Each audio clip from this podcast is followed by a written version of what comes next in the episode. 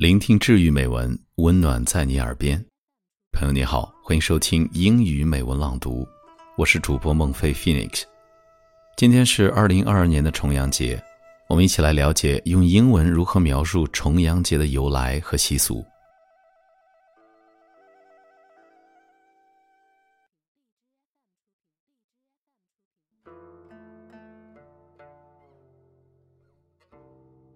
The ninth day of the ninth lunar month is the traditional Chongyang Festival or Double Ninth Festival.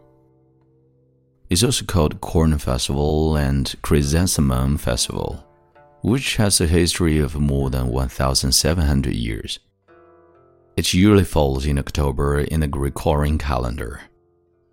In an ancient and mysterious book, I Ching, the Book of Changes, Number six was thought to be of yin character, meaning feminine or active, while number nine was thought to be yang, meaning masculine or positive. So the number nine in both month and day creates the double ninth festival or Chongyang festival.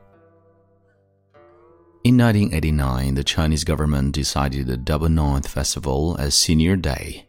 The traditional culture of double ninth and that of the modern were finally combined. It becomes a festival of respecting for the elderly people and loving helping the old. The ninth month also heralds the approach of winter.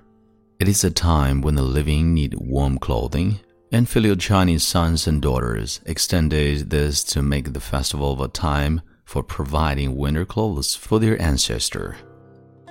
The Double Ninth Festival, therefore, also became an occasion to visit the graves of the dead family members. The customs of Double Ninth Festival Climbing mountains. The ninth lunar month, with clear autumn sky and embracing air, is a good time for sightseeing. So people, both ancient and present, love to go sightseeing this month. Apart from expelling bad luck and disasters, climbing mountain also indicates climbing to a higher position, and it is also an important reason why ancient people pay much attention about the custom. Another reason that climbing mountains are valued by people, especially by the elderly, is that it has a meaning of climb to a longevous life. Also, for this reason, people believe that climbing mountains can make people live a more longevous life. It is really refreshing to climb mountains and enjoy the beauty of nature at this bright and clear time in autumn. Climbing mountains on Double Ninth Festival was already prevailing in the Tang Dynasty, and a lot of poems were devoted to this custom. Eating Double Ninth cake Though the name of Gao started from the six dynasties, the cake has already existed in Han Dynasty, which was called Er in China at that time. It is made of rice flour, which is classified into two types paddy rice flour and millet rice flour. In September, the millet is ripe. It is regarded as the food just in season, which is offered to ancestors as sacrifices. In China, Gao cake has the same pronunciation with Gao height. Mountains are high, so eating cake can, by a stretch of imagination, take the place of going for the double ninth cake, but super cakes will have as many as nine layers, like a tower. Family get togethers. The Double Ninth Festival is also a time for family get togethers it is an occasion to remember one's ancestor, the sacrifices they made, and the hardships they underwent. Often, family outings are organized during which people search to renew their appreciation of nature and to reaffirm their love and concern for family members and close friends.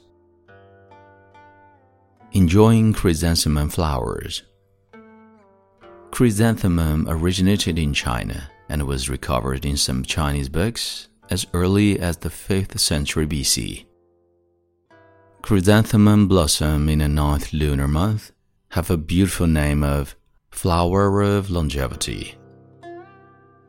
drinking chrysanthemum flower wine. The chrysanthemum flower wine is unique in brewing. In ancient times, people usually picked fresh chrysanthemum flowers and leaves on the ninth of the ninth lunar month and brewed the mixture of them and grains into the wine, which would not be drunk until the same day next year. The wine is said to have wholesome effects on the sharpness of the eye, alleviation of headache, drop of hypertension, reduction of weight, and removal of stomach trouble, thus contributing to longevity. It is said that the drinkers of the chrysanthemum wine will be free from evil and have strong physique against cold weather. Wearing dogwood. The dogwood is a species of evergreen arbor. It is a heavy-scented plant whose fruit is edible and stuck, and leaves can be medicinal materials. They can expel insects, get rid of the humidity, help digestion, and cure inner heat. It puts out purple flowers in spring and bears. In autumn, purplish brown fruit that is sour, puckery, and mild in nature. Flying a paper crane. Paper crane is just kite According to our traditions and customs, flying kites usually happen at the Qingming festival.